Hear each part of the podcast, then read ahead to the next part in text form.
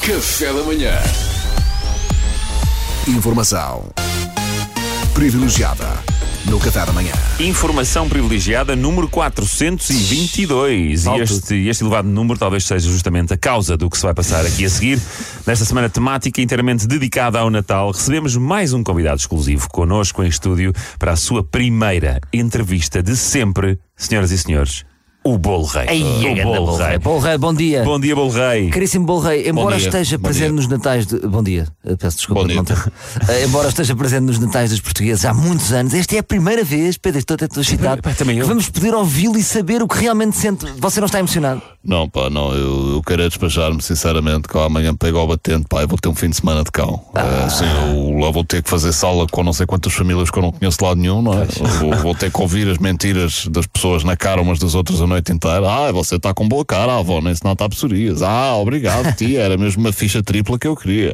Ah, tão querido, o Tiaguinho está tão esperto, está nada, tem sete anos e não fala, das duas uma. Ou não é esperto ou odeia-vos, vão ter que ser fortes. Enfim, aos anos que eu levo com isto, percebem? Ah, Mas então, pelo que percebi, o Bolo Rei está um pouco saturado de marcar presença na mesa de Natal dos portugueses. É isso, Bolo Rei? Saturado, saturado a favor, xiça, mas é, pá, é daquelas coisas assim. estava Na altura, quando eu comecei, ganhava-se bem. Era um trabalho estável, pensei, olha, está aqui um tacho, deixa de estar. Não é? Te vi aos meus colegas como ao Pão de Ló, por exemplo, com vidas muito incertas. Muito, pá, porque há pessoas que gostam, há pessoas que acham enjoativo, há quem coma, quem não coma. E eu ali, quietinho, todos os anos, pingam X. Então, é, os portugueses nem questionam bem se eu devo estar ali ou não. Nem sequer param para pensar se devia estar ali eu ou, sei verdade, lá, é verdade. sei lá, por exemplo, um bolo que eles gostem.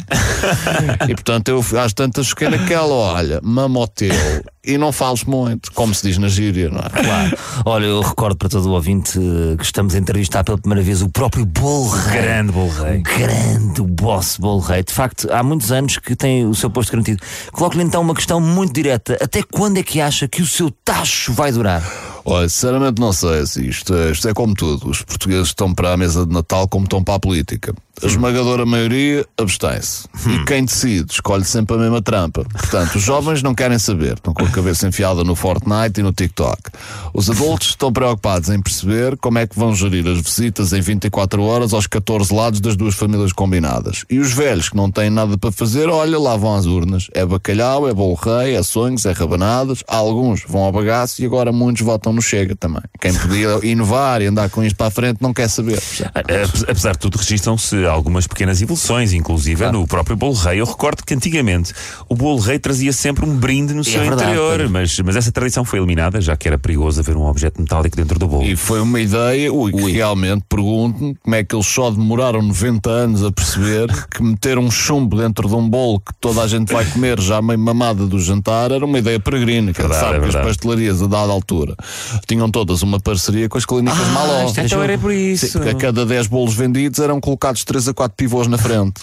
Aqueles dentes da parafusar tinha de ser. Sim, sim, sim. Isto era bem jogado.